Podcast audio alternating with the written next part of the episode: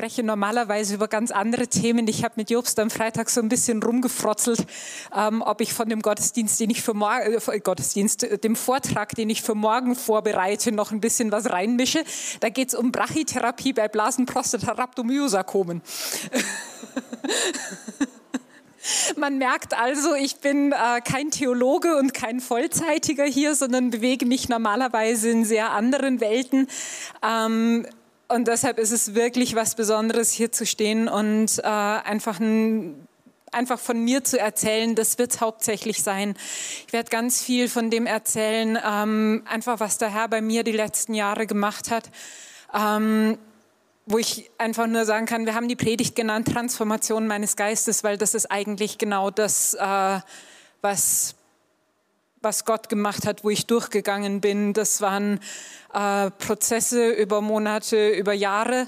Ähm, ich habe ganz am Anfang der Zeit, äh, habe ich schon irgendwie gemerkt, da passiert was Grundlegendes.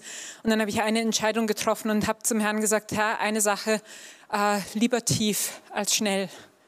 Und der Herr hört Gebet. Ich bin seit drei Jahren dran. Ähm, und es lohnt sich. Ich kann das wirklich sagen, wenn, wenn ich jetzt anfange zu erzählen und wenn ihr dazu hört, ähm, einfach eine Ermutigung, wenn ihr schon lang an Sachen dran seid oder wenn schon lang irgendwie Dinge da sind, äh, dranbleiben, egal wo, wenn man nur so ein einzelnes Fädchen hat, wo man irgendwie sagt, da stimmt was nicht, da muss ich dran ziehen, macht es eins nach dem anderen. Ich habe keine Ahnung, wie viele Stunden ich am Telefon im Gebet verbracht habe über die ganze Corona-Zeit, um meinen Schrott loszuwerden. Es lohnt sich. Ähm, also von dem her echt Ermutigung an euch. Ähm, das erste Wort, das ich mitgebracht habe, ist aus Matthäus 5, Vers 8, aus den Seligpreisungen. Da steht, selig sind, die reinen Herzens sind, denn sie werden Gott schauen. Und das ist das, was ich erlebe und was ich erlebt habe. Ich, äh, ich weiß, mein Gottesbild hat sich über die letzten Jahre so verändert. Ich bin so viel näher an dem dran, wie Gott wirklich ist. Ähm, das hat mich selber transformiert. Das hat das transformiert, wie ich mit Gott lebe. Das hat es transformiert, wie ich hier in der Gemeinde lebe. Das hat alles verändert. Der Weg dahin ist Reinigung, alten Schrott loswerden, Dinge loswerden, die mir den Blick auf Gott verstellen. Und davon möchte ich sehr, sehr praktisch äh, heute erzählen. Das heißt, ich werde aus dem Nähkästchen plaudern. Ähm, ich werde Dinge aussprechen, die, wo man sich manchmal denkt, so, oh, darf das überhaupt? Ähm, aber einfach als Ermutigung für euch. Ähm, Vielleicht noch einen Satz vorneweg, äh, weil wir eben auch streamen und in unterschiedlichen Nationen unterwegs sind. Bei mir hat sehr viel mit der Vergangenheit von Deutschland zu tun, mit Nationalsozialismus, mit Ideen und Ideologien von da. Hör nicht weg, wenn du aus einer anderen Nation bist. Das wird ein bisschen anders sein für andere Nationen, aber die Grundsubstanz ist die gleiche, nämlich dass wir unglaublich geprägt sind von Ideen, von Dingen, in denen unsere Vorfahren gelebt haben, von Dingen, äh, die einfach weitergegeben werden und die ganz tief in uns verwurzelt sind. Ähm, und das Coolste und das Krasseste ist, man kann das alles loswerden. Das ist nicht so, dass man dazu verdammt ist, mit diesem Schrott durch die Gegend zu laufen, sondern es gibt die Möglichkeit, aus diesen Dingen rauszukommen. Ich beschreibe das für mich immer so, dass Gott die letzten Jahre gebraucht hat, um mich wirklich aus diesen Ideologien rauszuschälen, Stück für Stück, für Stück, für Stück. Ähm, vielleicht noch ein bisschen was zu meinem Hintergrund. Wie gesagt, ich bin kein Vollzeitiger. Ähm, ich bin Oberärztin hier an der Uniklinik in der Strahlentherapie äh, habe 2018 meine Habilitation gemacht und äh, warte jetzt auf meine außerplanmäßige Professur. Das ist wahrscheinlich noch eine Sache von ein paar Wochen. Also mir ist gesagt worden, wahrscheinlich kriege ich es vor Weihnachten noch. Ähm, das ist so der Teil, was, was ich bisher getan habe. Und in zwei Wochen mache ich mich auf den Weg äh, zur nächsten Stelle. Ähm, ich habe ein Stellenangebot in Wien, äh, werde dort an der Uniklinik die stellvertretende Klinikleitung übernehmen, die Referenzstrahlentherapie für Kinder in ganz Österreich ähm, und dann mal gucken, wie es weitergeht.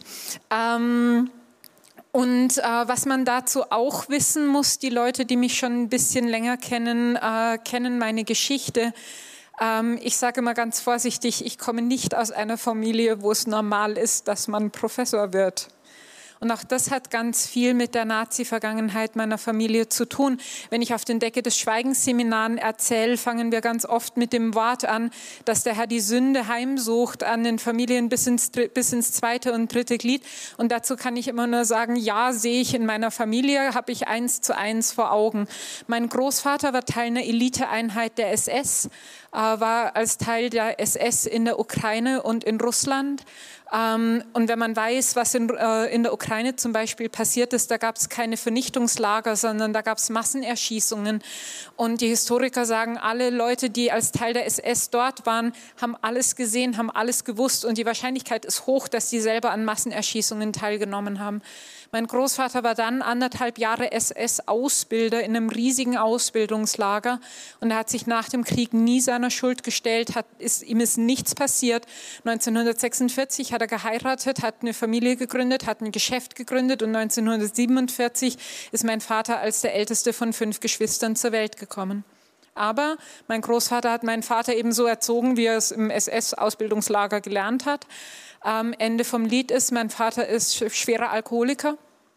Ähm, das heißt, und ich meine, es gibt Alkoholiker und Alkoholiker, es gibt so, ich sage mal, funktionierende Alkoholiker, die halt abends irgendwie anfangen zu trinken. Das war mein Vater nicht. Wir wussten ab 11 Uhr morgens nie, wie besoffen kommt er heute nach Hause. Mein Vater ist mit gebrochenen Rippen und aufgeschlagenem Gesicht nach Hause gekommen, weil er nicht mehr geradeaus laufen konnte. Ähm, meine Mutter hat, mir, hat uns beigebracht, meiner Schwester und mir, wir haben ein Zimmer geteilt, ähm, dass wir, wenn wir ins Bett gehen, unsere Zimmertür verbarrikadieren, damit er nicht nachts reinkommt und alles Mögliche passiert. Und ich dachte, das ist normal. Und ähm, dann eine Generation später, also meine Schwester und ich, ähm, meine Schwester ist in psychiatrischer Behandlung ähm, seit 20 Jahren mindestens, über 20 Jahren. Ähm, ich war selber auf dem gleichen Weg. Ich habe, äh, ich, ich bin nicht christlich aufgewachsen, wie man vielleicht jetzt schon verstanden hat. Ähm, ich habe mich bekehrt, da war ich 18, das war kurz nach dem Abitur. Da hatte ich schon drei Jahre Psychotherapie hinter mir, weil ich mit der Familiensituation genauso wenig klargekommen bin wie meine Schwester. Und ich war eigentlich genau auf dem gleichen Weg wie sie. Und dann hat Gott eingegriffen. Und ähm, dann habe ich angefangen, hier in Tübingen Medizin zu studieren. Ähm, dann war ich fertig, ähm, dann habe ich eine Doktorarbeit gemacht, was für mich schon weit über alles rausging, was man sich, was man sich jemals vorstellen konnte. Meine, meine, meine Eltern haben keine Ahnung, was ich jeden Tag tue und was das eigentlich alles ist, was ich da mache, weil das einfach außerhalb aller ihrer Vorstellungen ist. Dann hat Gott angefangen, über diese Habilitation zu sprechen, also die Vorstufe zum Professor, für die, die mit diesem Uni-Sprachzeug nichts anfangen können. Ähm, und ich habe drei Jahre mit Gott gekämpft, ob das eine gute Idee ist oder oder nicht. Weil, weil das so weit außerhalb dessen ist, was man sich vorstellen kann, wenn man aus so einem Hintergrund kommt wie ich. Und, ähm, und Gott hat es gemacht. und jetzt stehe ich hier. Ähm, und ähm, das ist so ein Wunder. Ähm, das ist was, äh, es gibt Statistiken, ein Prozent der Leute, die eine Promotion fertig machen, die eine Doktorarbeit machen, kommen aus Nicht-Akademikerfamilien. Ich komme nicht nur aus einer Nicht-Akademikerfamilie, sondern drei Stufen drunter. Und manchmal, äh, ich habe einmal zu Ruth gesagt, Ruth, ähm, an eurer Vision von TDI, vom Straßenkind zum Professor, da bin ich nicht weit weg. Und ähm, was ich daraus gelernt habe, ist, ähm, wenn Gott seine Hand auf dein Leben legt, ist alles, alles, alles möglich. Ähm,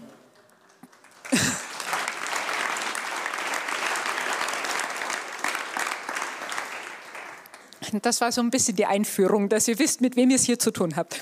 Ähm, ähm, worüber ich heute sprechen will, ist äh, eben, wie sehr mich Ideen und Ideologien vom Nationalsozialismus geprägt haben in meinem Alltag, in dem, wie ich in der Gemeinde lebe, in dem, wie ich mit Gott lebe, in dem, wie ich mit mir selber umgehe, in dem, wie ich mit Menschen umgehe. Und dazu muss man verstehen, dass Nationalsozialismus eben nicht nur eine politische Partei war, sondern es wird als politische Religion bezeichnet heißt, sieht man an ganz vielen Dingen. Es gab Rituale, es gab Fackelmärsche, es gab Sonnenwendfeiern, ähm, es gab in der SS eigene Tauf- und Eheriten. Und da seht ihr ein Bild hier. Äh, das ist keine kirchliche Trauung, die man da sieht. Das ist eine SS-Hochzeitsfeier auf der Wewelsburg. Ähm, so sah das aus. Äh, wenn die Kinder getauft wurden, wurde der Blutstolch und die Blutsfahne auf das Kind gelegt und das Kind wurde Hitler und Himmler und der SS geweiht.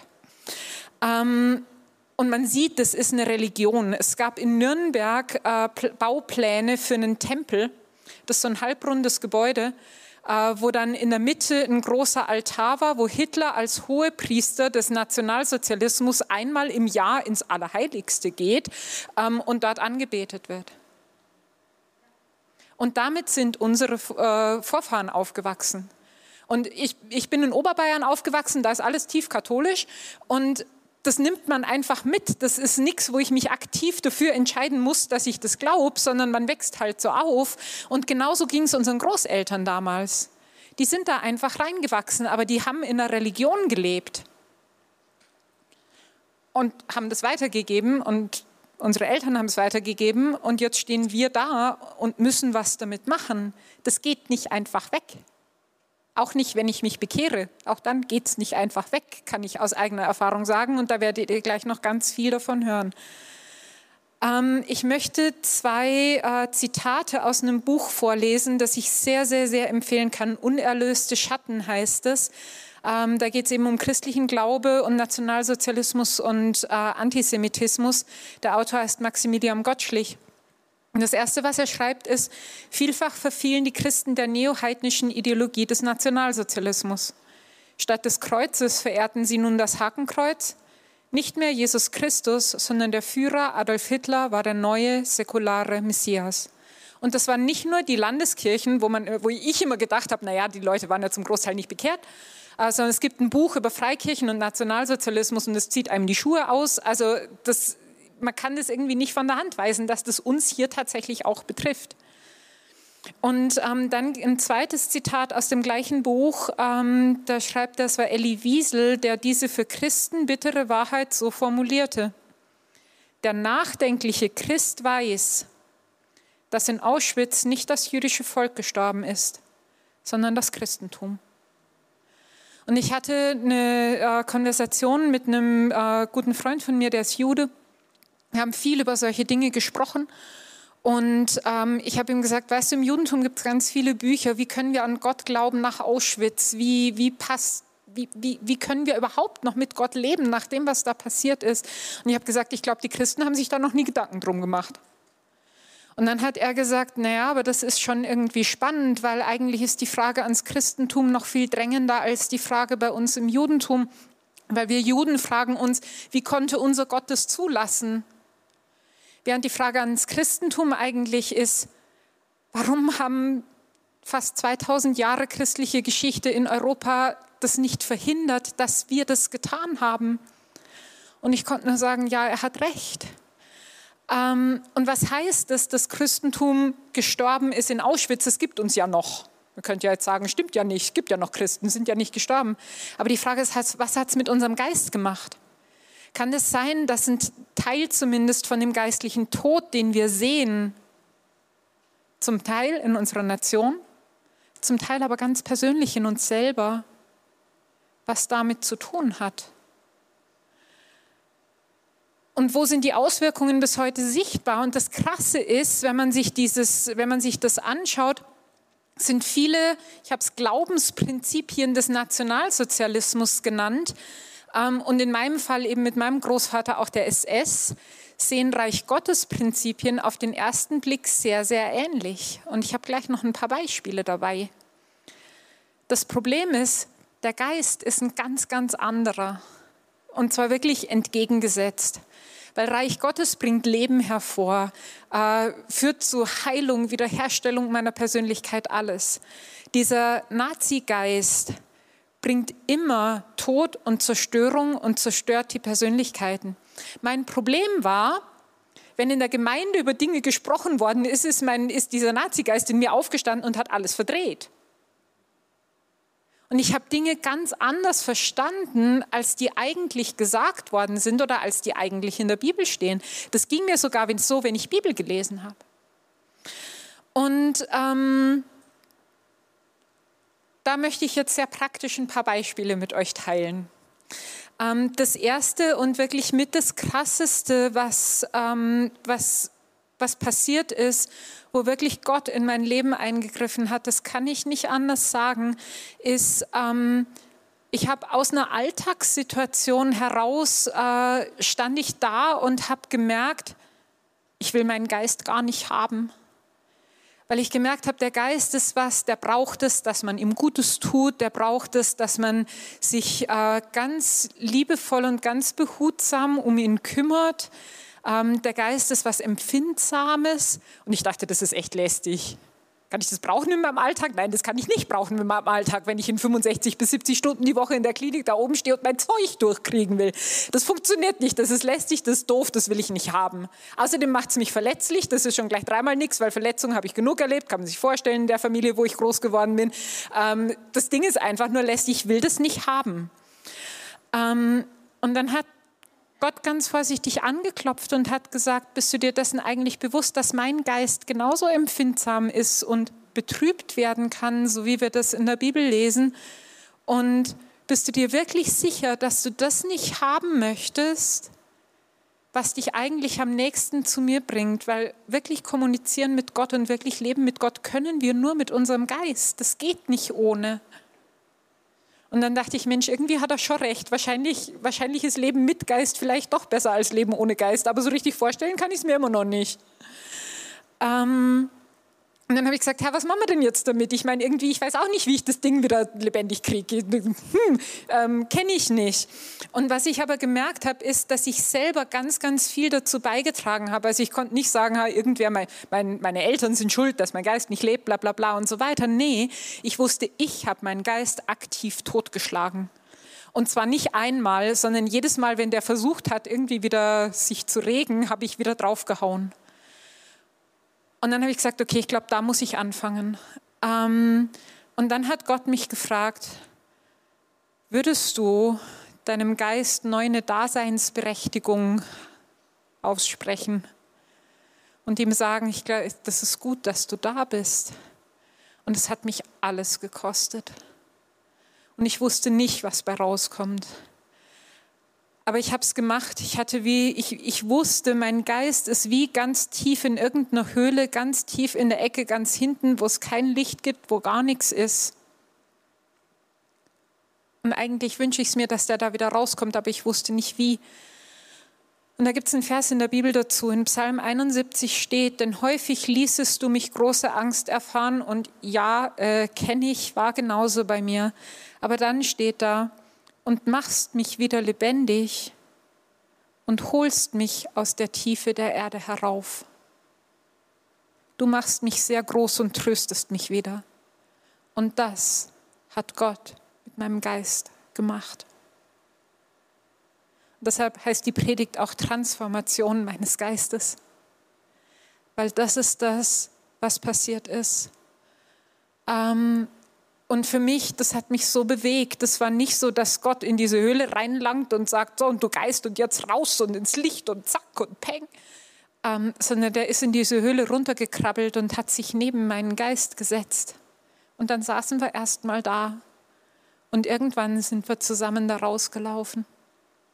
Und ähm, was ich dann gemerkt habe, ist, dass auf einmal Dinge für mich was Positives geworden sind, was, für, was davor für mich immer irgendwie eher so eine Anspannungssituation waren. Und auch, auch so Dinge traut man sich fast nicht sagen. Aber ich war seit 20 Jahren Christ, aber Bibellesen war für mich echt schwierig. Und Anbetung war ich immer damit beschäftigt. Zum einen, mein Geist hat natürlich versucht in der Anbetung, also es ist ja eigentlich was, was mein Geist nährt und wo mein Geist aufatmet und so weiter. Und gleichzeitig war ich damit beschäftigt, den wieder totzuschlagen, weil wollte ich ja nicht. Ähm, und auf einmal habe ich gemerkt, ich kann, ich kann das wirklich so erleben, dass mein Geist aufatmet, während ich in, dieser, in der Anbetung hier stehe, das Wort Gottes zu mir spricht und nicht, ich nicht gleichzeitig alle Rollen runter machen muss, weil, das, weil da zwar das Wort Gottes zu mir sprechen will, wenn ich reden will, aber gleichzeitig will ich ja nicht, dass mein Geist aufwacht. Ähm, das war echt anstrengend, den wieder tot zu kriegen, aber ich war erfolgreich. Ähm, aber der Hammer ist, es macht so einen Unterschied. Ich nehme Dinge ganz anders wahr. Ich merke, ich kann Sachen verstehen, wie Dinge funktionieren. Ähm, ich merke das in meinem Alltag, dass auf einmal der Herr in meinem Alltag reden kann. Ähm, und ich merke, der Geist ist auch das, was, was wie unseren Glauben hervorbringt.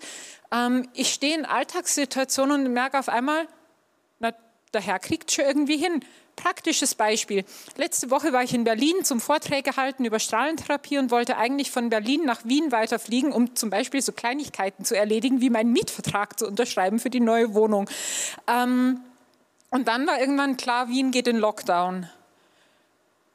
Das heißt, während ich meine Vorträge gehalten habe und äh, irgendwie Sitzungen moderiert habe und so weiter auf einer äh, Hybridveranstaltung mit ungefähr 450 Zuschauern, ähm, wusste ich, ich muss den Flug nach Wien canceln und gucken, dass es irgendwie anders geht und muss meinen Mietvertrag irgendwie anders unterschreiben und alles andere funktioniert auch nicht. Und ich kenne es von mir selber. Normalerweise rattert es dann los und ich denke mir so, okay, jetzt machst du dir eine Liste mit Punkt 1 bis 10, was du zu tun musst, zack, zack, zack, zack, zack, äh, kriegst es irgendwie hin, rödelst rum und irgendwie geht's schon. Und ich saß da und habe gemerkt, nee, Gott hat über Wien geredet. Dann kriegt er das auch irgendwie hin. Aber das sind für mich ganz neue Erfahrungen. Ich kannte das nicht. Ähm, das, das sind so Dinge, wo ich einfach merke im Alltag, ja, da hat sich wirklich was verändert. Ähm, ein paar Wochen später hat der Herr das Gleiche mit meiner Seele gemacht und hat mich gefragt, äh, würdest du deine Seele auch wieder haben wollen? Die wolltest du nämlich auch nicht. Und ich habe auch da gemerkt, das hat ganz, ganz viel wieder mit der Nazi-Ideologie zu tun, weil aus was besteht unsere Seele? Unsere Seele ist unser Wille, unser Verstand und unser Gefühl. Und wenn die Nazis was nicht haben wollten, waren das äh, Leute, die einen eigenen Willen hatten. Der wurde gebrochen. Also gerade auch in diesen SS-Kreisen, wo mein Großvater drin war. Ähm, Verstand, äh, also es war mir schon klar, dass ich mein Hirn brauche für meine Arbeit und für meine Forschung und alles, aber ein Verstand, der selber Dinge kritisch hinterfragt oder aktiv über Dinge nachdenkt, war in der, Nazi-Ideologie genauso wenig äh, erlaubt und Gefühle durften sowieso nicht sein. Und ich habe gemerkt, das lebt eins zu eins in mir. Genau so gehe ich mit meiner Seele um. Und das Krasse ist, wenn dann in der Gemeinde gesagt wird, du sollst nicht als seelischer Christ leben, die Seele soll Gott untergeordnet sein, was bei mir angekommen ist, ist, schlag deine Seele tot. Ohne dass das gesagt worden wäre. Aber das habe ich daraus gemacht. Und so habe ich darauf reagiert. Das heißt, wenn ich da zu einem Aufruf nach vorne gegangen bin, habe ich angefangen, auf meine Seele einzuprügeln. Und Gott hat gesagt, nee, ich habe dich geschaffen als Geist, Seele und Körper. Und es ist sehr gut, hat Gott gesagt, nachdem er den Menschen gemacht hat. Und ich habe gemerkt, so sehe ich das nicht. Und ich musste was damit machen. Und auch da äh, gibt es ein Wort aus den Psalmen dazu, äh, Psalm 94, ähm, und ich lese nur so ein paar Auszüge vor. Da heißt, du wirst ja niemals eins mit dem Thron des Verderbens der Unheilschaft gegen das Gesetz. Sie rotten sich zusammen gegen die Seele des Gerechten und verurteilen unschuldiges Blut, aber der Herr ist mein Schutz.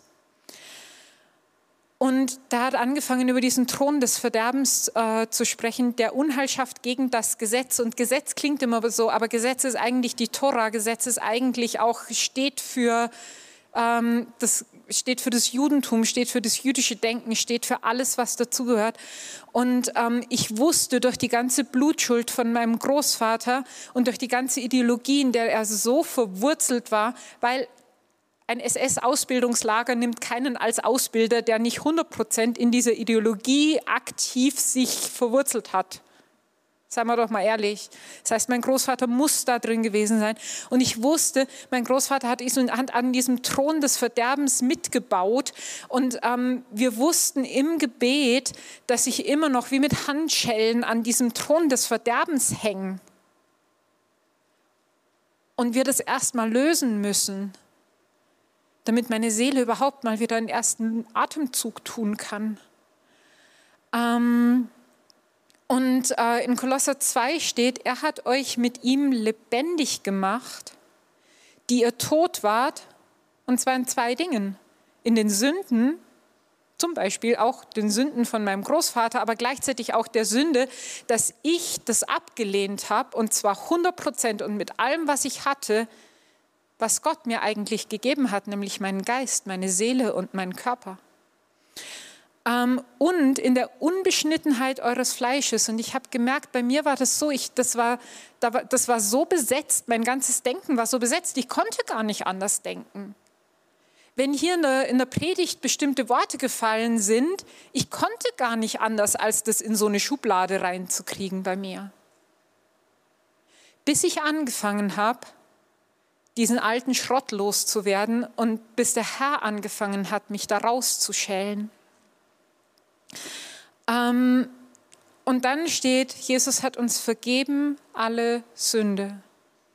Ich bin einmal gefragt worden, auch eben wenn es um unsere Vorfahren geht, auch von einem äh, jüdischen Freund von mir, der hat gesagt, wie kannst du dir die Vergangenheit von deiner Familie so radikal und so ehrlich angucken? Und ich saß da und ich konnte nur noch sagen, ich glaube an einen Gott, der Sünde vergibt. Ich habe einen Ort, wo ich damit hin kann. Und er hat mich angeguckt, er ist orthodoxer Jude, ähm, hat mich angeguckt, dann war eine halbe Minute Stille und dann sagt er, ja, das macht Sinn. ähm, und auch da gilt, es ist egal, wie krass das ist, was deine Großeltern, deine Eltern gemacht haben. Der Weg, dass wir rauskommen, ist, sich die Dinge in der Radikalität und in der Wahrheit anzugucken. Ähm, und zwar nicht, es ist schlimm, was damals passiert ist. Das ist so eine hübsche Formulierung. Ähm, aber das ist nicht passiert. Mein Großvater hat es getan. Mein Großvater ist ein Massenmörder, wenn er bei den Massenerschießungen in der Ukraine mit dabei war. Und das macht einen Unterschied, ob ich so rum oder so rum sage. Ähm, anderes Beispiel, ganz oft decke das Schweigensseminare und man fragt, was weißt du denn von deinem Großvater? Mein Großvater ist in Russland gefallen. Und dann ist meine Gegenfrage immer, was hat er denn da gemacht, bevor er gefallen ist? Und man merkt, ganz oft sind wir aufgewachsen mit so Relativierungen. Aber das macht einen Unterschied, wenn ich anfange, mich diesen Dingen wirklich, wirklich, wirklich zu stellen. Ähm, der nächste Punkt, wo Gott angefangen hat, mir das zu zeigen, wie krass ich Dinge eigentlich in die falsche Schublade kriege, ist alles, wo es um Lebenshingabe und um Berufung geht. Mein Bild von Gott war, ähm, Gott hat eine Berufung für mich. Da gibt es verschiedene Schritte auf dem Weg, die man dafür zu tun hat. Ähm, dann legt er die Latte eins höher, guckt, ob ich drüber springe. Ähm, wenn ich schaffe, es gut. Und wenn nicht, steht er mit verschränkten Armen daneben und lacht sich eins ins Fäustchen. Und für mich war es auch so, Gott hat über Habilitation gesprochen. Und dann habe ich gesagt, okay, Gott, mache ich. Und habe ohne Gott angefangen, darauf hinzuarbeiten. Und zwar wirklich gruselig in eigener Kraft. Ich hätte mir unglaublich viel Stress erspart, wenn ich verstanden hätte, dass wenn Gott über was redet, es nicht heißt, dass ich das alleine und selber machen muss, aber das war mein Bild davon. Ich habe auch gedacht, Gott erwartet von mir, dass ich in diese Berufung, in die er mich reingerufen hat, reingehe, egal ob es mich alles kostet, egal ob ich dran zerbreche, egal ob ich kaputt gehe dran, egal ob es ob es mich zerstört, ist halt so. Und ich habe gemerkt, das ist das, wie mein Großvater gelebt hat. Es gibt eine Schlüsselsituation von meinem Großvater, der war eine Schlacht dabei, eine Panzerschlacht bei Kursk, eine der größten Panzerschlachten äh, vom ganzen Zweiten Weltkrieg, als Teil dieser Eliteeinheit der SS. Die Schlacht haben die Deutschen verloren. Jede einzelne Einheit hat an ihrer Stelle verloren, außer der Einheit von meinem Großvater. Die haben die halbe Einheit verloren aber den Boden haben sie behalten. Weil die genauso gelebt haben, vollkommen wurscht, auch wenn es mich alles kostet, auch wenn ich dran kaputt gehe, auch wenn ich krepiere, ich erreiche mein Ziel. Und ich habe gemerkt, immer wenn es um Lebenshingabe, um Berufung geht, um äh, wer sein Leben erhalten will, der wird es verlieren und solche Dinge, das waren, das waren die Dinge, wie ich das wahrgenommen und verstanden habe. Und wenn man das da wieder gegeneinander stellt, auch da merkt man, die Sprache ist ganz, ganz ähnlich zwischen dem, wie es die Nazis formuliert haben und zwischen dem, was wir im Reich Gottes sagen. Und trotzdem ist der Geist ein ganz anderer, weil das eine ist eine Selbstaufgabe für einen tyrannischen Diktator, Und das andere ist eine Lebenshingabe an einen liebenden Vater. Und gute Vaterschaft habe ich nicht erlebt. Ist so. Aber ich habe verstanden, ein guter Vater will auch, dass seine Kinder alles Potenzial ausschöpfen, was sie ausschöpfen können. Aber nicht, indem er mit verschränkten Armen neben der Latte steht und guckt, ob das Kind drüber kommt.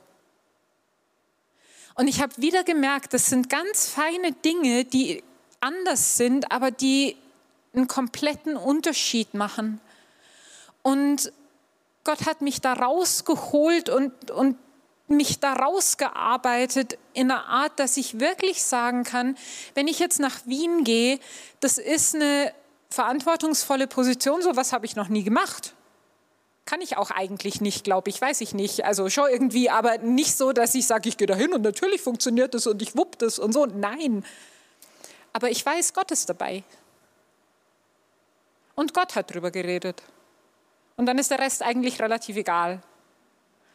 Ähm, dann habe ich gemerkt, wenn es um Leiterschaft ging äh, und sei es Leiterschaft hier in der Gemeinde oder eben auch Führungsposition in der Klinik, ähm, auch da habe ich gemerkt, ähm, meine, meine Bilder und meine Ideen sind ganz, ganz arg gruselig gemerkt, ähm, ich habe die als, als unfehlbare, habe ich hier aufgeschrieben, übergeordnete, fordernde, harte Despoten gesehen, die sagen, sie wollen das Beste für mich.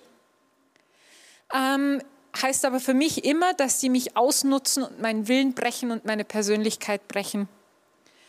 Ähm, ein Beispiel, äh, eben wo ich gemerkt habe, das hat mit der SS-Ideologie zu tun. Es gab eine Ausbildungspraktik in der SS äh, ein junger SS-Rekrut hat einen äh, Schäferhund, äh, Welpen bekommen und hat den großgezogen, hat 24 Stunden am Tag mit dem verbracht, hat den ausgebildet und so weiter. Ähm, und dann am Ende der Ausbildung äh, hieß es, und jetzt erschießt du den. Und das sind so Dinge, wo ich gemerkt habe, ja, ich denke ganz oft, so tickt Leiterschaft oder so tickt mein Vorgesetzter. Und ähm, das Krasse ist, das war zum einen was, was es mir natürlich unglaublich schwierig gemacht hat, unter Leiterschaft zu leben, wo ich auch gemerkt habe, ich unterstelle denen Sachen, so sind die gar nicht. Was auf der anderen Seite aber auch dazu geführt hat, dass ich selber überhaupt nicht fähig war, in Leiterschafts- oder Führungspositionen reinzuwachsen, weil ich wusste, so will ich nicht werden. Ich will nicht den Willen von Leuten brechen, aber das war das Einzige, was mir zur Leiterschaft eingefallen ist. Ähm, und auch da habe ich gemerkt, das hat so einen Unterschied gemacht, nachdem wir das gebetet haben. Ähm, ich habe gemerkt, da gibt es Leiter, die wollen wirklich, dass ich mein Potenzial erreiche und ausschöpfe. Und denen geht es nicht darum, was kommt für sie dabei raus, sondern was kommt für mich dabei raus. Und das hat mein Denken gesprengt. Ähm, ich habe gemerkt, ich hatte so viel Selbstschutz gegenüber Leiterschaft, dass das gar nicht möglich war und auch gegenüber Gott übrigens, dass das gar nicht möglich war, irgendwie in eine Herzensbeziehung reinzukommen. Und, ähm, und ich habe gemerkt, ähm, wenn wir das ausbauen, es wird auf einmal möglich, Jüngerschaft zu leben, habe ich hier aufgeschrieben. Und Jüngerschaft ist auch sowas, wo dann schon wieder die nächsten Gedankengebäude hochploppen. Ähm, ein Beispiel für Jüngerschaft für mich ist, äh, wenn ich mal eine Woche Urlaub habe und einen Nachmittag frei habe, ähm, melde ich mich bei Charlotte und frage, ob sie Zeit hat für einen Kaffee. Und dann sitzen wir drei Stunden auf dem Sofa und sprechen über alles und Mögliche, gar nicht so sehr über geistliche Dinge und Seelsorge und sonst noch was, sondern wirklich über alles und nichts. Über Bücher, die wir gerade gelesen haben, über und so weiter. Ähm, und hinterher wissen wir eigentlich gar nicht genau, über was wir jetzt alles gesprochen haben, aber es war eine tolle Zeit. Ähm, Jüngerschaft heißt auch, ähm, hin und wieder, wenn ich irgendwie Sachen habe, die mich beschäftigen, mache ich einfach eine kurze Sprachnachricht mit, das geht, so geht es mir gerade und das beschäftigt mich oder irgendwie sowas. Ähm, also das ist, auch das ist was ganz anderes, als wir oft darunter verstehen. Und ähm, der letzte Punkt, den ich kurz anschneiden möchte, ist, ähm, das ist was, was sehr, sehr, sehr frisch ist. Was mich diese Woche nochmal echt beschäftigt hat und wo wir diese Woche gebetet haben. Jetzt mit dieser ganzen Situation, dass ich nach Wien gehe, ähm, gab es Leute, die dann irgendwie geschrieben oder gesagt haben, boah, ich werde dich echt vermissen, wenn du weg bist. Und das waren so Leute, wo ich, wo ich gemerkt habe, das, das macht für mich überhaupt keinen Sinn, weil die haben nichts davon, dass ich da bin.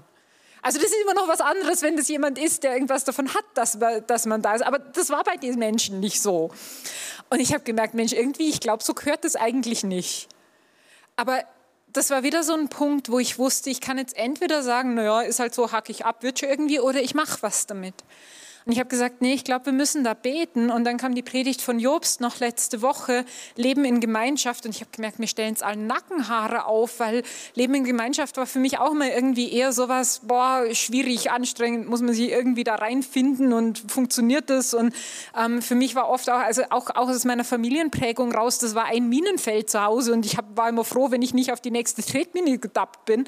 Ähm, und das war irgendwie so das Bild von Gemeinschaft, das ich hatte. Ähm, und während wir gebetet haben, ist uns auch aufgefallen, dass es einen riesigen Unterschied gibt, dass es eben äh, in der Nazi-Ideologie eigentlich keine wirkliche tiefe Herzensfreundschaft gab. Die haben immer von Kameradschaft gesprochen, aber das war eigentlich eine Schicksalsgemeinschaft. Und nach 45 war das, was die Leute am meisten verbunden hat, die gemeinsame Schuld, die sie geteilt haben und das Schweigen darüber. Ähm, und auch da haben wir gemerkt, da müssen wir noch mal beten. Ähm, Im Reich Gottes ist es so, dass die, das Fundament ist unsere gemeinsame Beziehung zu Gott. Und das Fundament für Gemeinschaft ist eine Wertschätzung für den anderen. Und zwar nicht wegen dem, was der tut und kann und macht, sondern weil der andere im Bild Gottes geschaffen ist. Und das ist unglaublich, das macht den ganzen Unterschied. Ähm, und dann habe ich gemerkt, dann hat Gott gesagt, so wie Geist, Seele und Körper wiederhergestellt wurden, ist jetzt eigentlich die nächste Dimension, dass der Umgang mit anderen Menschen wiederhergestellt wird. Und ich kann mir das noch gar nicht richtig vorstellen, aber eigentlich muss es auch gehen, so mit Gott zu leben. Das, äh, das wächst jetzt gerade erst. Wie gesagt, das ist seit Dienstag, das ist alles noch sehr neu.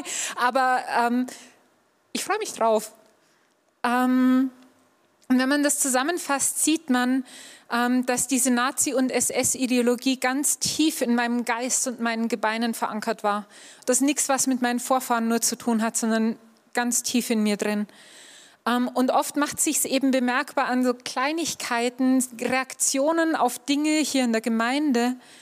Ähm, und diese komischen Gedanken oder diese, diese Ideen über wie ist Gemeinde und solche Sachen, die hätte ich sogar in einer perfekten Gemeinde gehabt, weil das in mir und in meinem Hirn und in meinem Geist und in meinem Kopf stattgefunden hat. Perfekte Gemeinde gibt es nicht, umso mehr, aber ganz viel von den Dingen haben einfach mit dem zu tun, wie, ich, wie Dinge bei mir angekommen sind.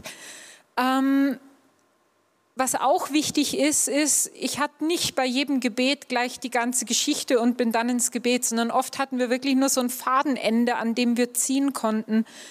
Ähm, und wenn wir gebetet haben, war es immer eine Buße darüber zum Beispiel, wie ich selber mit meinem Geist umgegangen bin, eine Buße über die Schuld von meinen Großeltern und dann aber wirklich auch Befreiung und Lösung von diesen okkulten und ideologischen Bündnissen, die bei der SS natürlich auch noch dreimal krasser sind, als wenn jetzt jemand der nur in der NSDAP war oder so.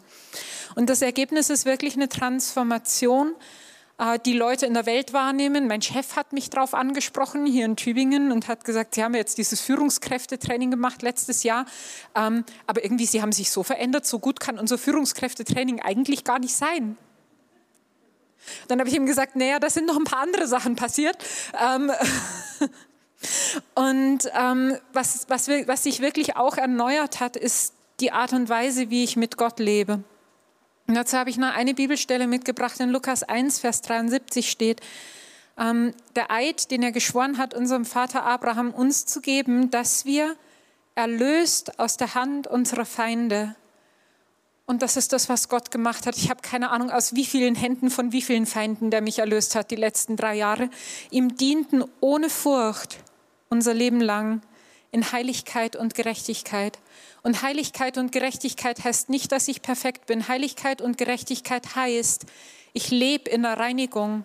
Und ich lebe in dem, dass Gott mein Leben verändern darf. Und ich lebe in dem, dass jedes Mal, wenn mir so ein Fadenende vors Auge kommt, ich dran ziehe und den nächsten Schritt mach.